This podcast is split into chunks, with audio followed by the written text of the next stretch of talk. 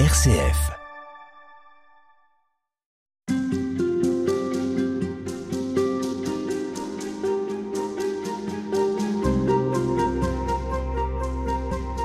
Père Michel Fédou, bonjour. Bonjour. Vous êtes euh, jésuite agrégé de lettres classiques, vous enseignez en théologie. Et avec vous, toute cette semaine, on, relit Jésus de Nazareth, euh, les trois ouvrages de Benoît XVI, dans lesquels Benoît XVI essaye de dresser un portrait de Jésus, Jésus, fils de Dieu. Alors on évoquait dans la, la précédente émission les tentations. Il y a cette troisième tentation qui est celle de la domination du monde. Et Benoît XVI dit dès lors nous sommes confrontés à la grande question qu'est-ce que Jésus a vraiment apporté s'il n'a pas apporté la paix dans le monde, le bien-être pour tous, un monde meilleur?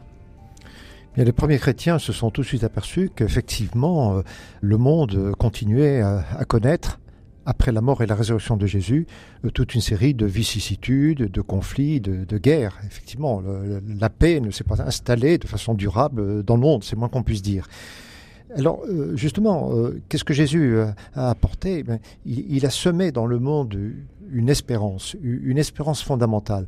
certes, le mal continue, le, mal est toujours à l'œuvre, la violence continue, les guerres continuent, mais quelque chose d'absolument nouveau s'est passé. Je crois que Benoît XVI met bien en évidence cette nouveauté radicale qui est désormais inscrite dans l'histoire de l'humanité, à savoir que le Fils de Dieu nous a rejoints dans notre condition humaine, qu'il a donné sa vie jusqu'au bout pour la multitude, et que Dieu, le Père, lui a donné euh, de vivre par-delà la mort, de vivre à jamais. Il y a là une nouveauté absolument décisive, euh, irréversible, euh, qui est acquise alors même que le monde continue à aller plus ou moins bien et souvent plus mal que bien. Et est-ce qu'on oublie aussi parfois la présence de Dieu Alors justement, Benoît XVI revient, il insiste, il dit Jésus a apporté Dieu et avec lui la vérité sur notre origine et notre destinée, la foi, l'espérance et l'amour. Seule la dureté de cœur nous fait considérer que c'est peu de choses. Assurément, le pouvoir de Dieu dans le monde est discret, mais c'est le pouvoir véritable et durable. Exactement. On, peut penser aux, paraboles. Hein. Benoît XVI évoque les paraboles dans l'Évangile. La parabole de, la semence, euh, c'est quelque chose de, tout petit, euh, de, minuscule, d'extrêmement modeste. Euh, mais cette semence est semée précisément. Voici que le semeur est sorti pour semer. Et certes, le monde continue avec son cortège d'épreuves, de drames, de souffrances, mais cette semence est là. Et donc c'est une source d'espérance pour, pour l'humanité, et en tout cas d'abord pour euh, tous ceux, toutes celles qui croient en cette bonne nouvelle de l'Évangile. Alors on sent Benoît un peu critique quand il dit euh, que ce serait aujourd'hui aux religions d'amener le royaume de Dieu en collaborant à un monde de justice et de paix et en préservant la création. C'est-à-dire qu'il estime qu'aujourd'hui, on serait dans le temps du régnocentrisme, mmh. après, euh, après le christocentrisme, après l'ecclésiocentrisme. Il dit, aujourd'hui, finalement, euh, qu'est-ce qu'on attend des, des, euh, des religions? Est-ce qu'elles ne sont pas instrumentalisées à des fins politiques? Oui, soulève cette question. C'est une crainte qui est d'ailleurs exprimée dans d'autres écrits de, Benoît XVI, la crainte de ce qu'on pourrait appeler une sorte de, réductionnisme. Au fond, l'humanité pourrait être tentée de se limiter, de se borner à des horizons purement terrestres, intramondains, fût-ce d'ailleurs en, recourant à, cette formulation du, règne, d'un règne de Dieu, euh, royaume de Dieu. Mais, mais euh, euh, Benoît XVI insiste pour que justement on, ne se contente pas euh, d'un horizon ou d'horizon euh, purement mondain, intramondain, mais pour que, il insiste pour que justement on entende euh, la dimension transcendante euh, du message de Jésus. Euh, c'est une dimension bien sûr qui s'exprime à travers l'histoire de Jésus, qui prend corps dans l'histoire, mais le royaume qui est promis, le règne de Dieu qui est promis ne, ne se limite aucunement à des réalisations terrestres, historiques, politiques, telles qu'on peut parfois les trouver dans certaines idéologies comme le marxisme. Alors justement, puisque vous évoquez le côté politique, mmh. certains auteurs, en cherchant, ont trouvé un Jésus politique en disant que eh bien c'était euh, un rabbi libéral et, pratiquement le, précurseur du libéralisme chrétien. Est-ce que c'est euh, ici une erreur?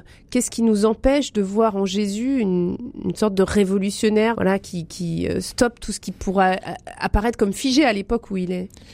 En fait, quand on lit les évangiles, on, voit que, Jésus, en réalité, euh, ne se présente pas comme un révolutionnaire. Euh, Jésus a parmi ses disciples un certain Simon le Zélote. les Zélotes, c'était précisément des Juifs, c'était un groupe de Juifs qui voulaient euh, chasser l'occupant romain, puisque à cette époque la Palestine était occupée par les Romains, et donc les Zélotes euh, c'était des gens qui voulaient chasser l'occupant romain euh, au besoin par la force, par la violence. Or, jamais Jésus n'entre dans ces considérations. Il demande même, lorsque, au moment de la passion, lorsque des gens veulent essayer de se défendre par les armes, il dit, non, il dit à Pierre, remets ton épée, remets ton glaive dans le fourreau.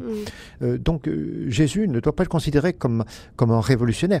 Par contre, ce qui est vrai, c'est que son message, le message des béatitudes, euh, ce qu'il dit sur euh, l'attitude, le comportement que l'on doit avoir vis-à-vis des plus démunis, c'est porteur d'implications sociales, politiques, ça tout à fait. Mais il n'est pas pour autant lui-même ce qu'on appellerait aujourd'hui un révolutionnaire. C'est pas sur ce terrain que se situe d'abord son message.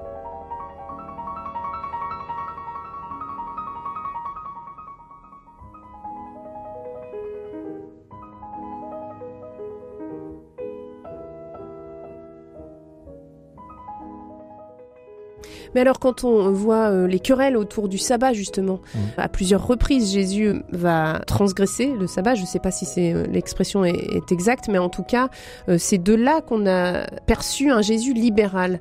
Alors mm. comment comprendre la remise en cause du, sabbat? En fait, Jésus est accusé de transgresser le sabbat, mais lui, il n'a pas conscience de le transgresser. Il a plutôt conscience d'accomplir le sabbat il a plutôt conscience de vivre dans, l'esprit du sabbat. Lorsqu'il guérit, par exemple, un infirme le jour du sabbat, euh, un infirme qui était infirme depuis 37 ans, d'après ce que nous dit le texte dans l'évangile de Jean, bah, de soi, il aurait très bien pu attendre euh, un jour de plus pour le guérir. Ben non, il le guérit le mm. jour du sabbat, mm. précisément parce que euh, il y a urgence à guérir cet homme qu'il rencontre sur sa route, et que pour lui, donner la vie, ou donner la guérison, en tout cas à cet infirme, c'est accomplir pleinement le dessein du Dieu créateur. Et en ce sens-là, c'est bien une forme d'accomplissement du sabbat et non pas une transgression comme le lui reprochent ses adversaires. Donc finalement, euh, Benoît XVI, euh, il voit davantage euh, une obéissance? Oui, disons, il considère Jésus comme celui qui assume jusqu'au bout et accomplit jusqu'au bout la loi, la, Torah, héritée de, de, Moïse, héritée des Écritures anciennes, dans l'obéissance, dans l'obéissance à son Père. Et ça, pour les Juifs, c'est difficile à comprendre, parce que ça remet en cause, malgré tout, une communauté, des pratiques. Disons que ça met en cause. Oui, ça met en cause une certaine compréhension mm. de la Torah. Euh, aux yeux de Jésus, ça ne met pas en cause la Torah. Euh, c'est au contraire l'accomplir. Il dit dans l'évangile de Matthieu, il dit Je ne suis pas venu abolir, mais accomplir.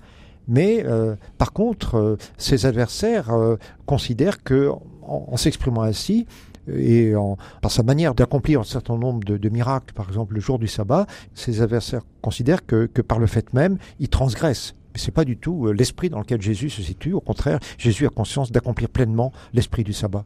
Donc finalement, ça revient un peu sur un malentendu euh, autour de Jésus qui, euh, d'une certaine manière, remet tout en cause.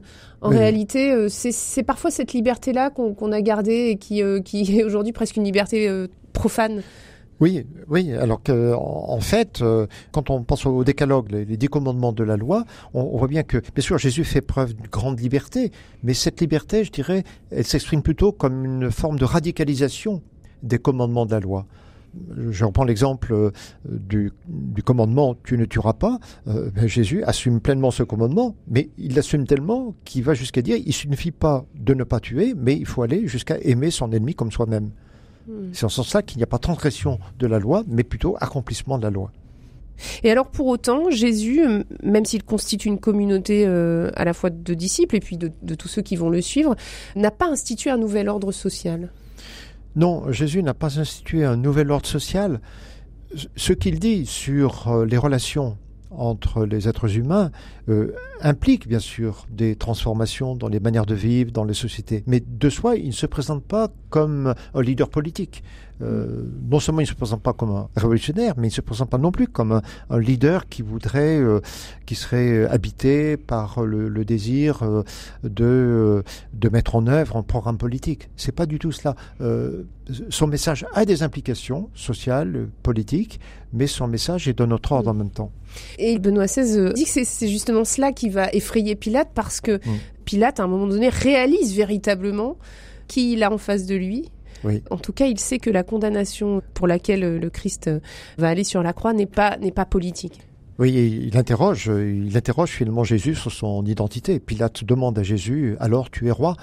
Et alors, c'est là que Jésus répond, mais euh, ma royauté n'est pas de ce monde qui ne récuse pas une royauté, mais sa royauté n'est pas de ce monde. Autrement dit, son, Jésus n'a pas du tout l'ambition de, de, rivaliser avec les chefs des nations, avec les rois. Son message est dans notre ordre. Même si, encore une fois, ce message a des implications sociales, politiques, bien sûr. Mais alors, que veut-il dire quand il utilise le mot royaume? L'expression règne de Dieu, l'expression royaume de Dieu, c'est une expression qui en fait est héritée des écritures anciennes, des écritures d'Israël, mais c'est une expression qui était interprétée de façon diverse selon les courants du judaïsme. Et euh, Jésus, lui, tranche sur le sens de cette expression. Pour comprendre de quoi il s'agit quand il parle du règne de Dieu, eh bien, on peut par exemple s'appuyer sur euh, sa prédication à Nazareth, qui est racontée au chapitre 4 de l'évangile de Luc. Euh, lorsque Jésus ouvre euh, le livre d'Isaïe et tombe sur le passage où il L'Esprit du Seigneur repose sur moi, etc. Il m'a envoyé annoncer la, délivrance pour les captifs, etc. On, voit bien que le royaume dont Jésus annonce qu'il s'est approché, le règne s'est approché, le règne de Dieu s'est approché, eh bien c'est un règne qui, au fond, peut se définir ainsi, euh, Dieu étend sa souveraineté sur le monde, mais ça se manifeste à travers euh, la guérison de ceux qui sont malades, la délivrance de ceux qui sont captifs, etc. C'est ça la, royauté, le, vrai règne de Dieu. Merci beaucoup, Père Michel Fédou. À demain.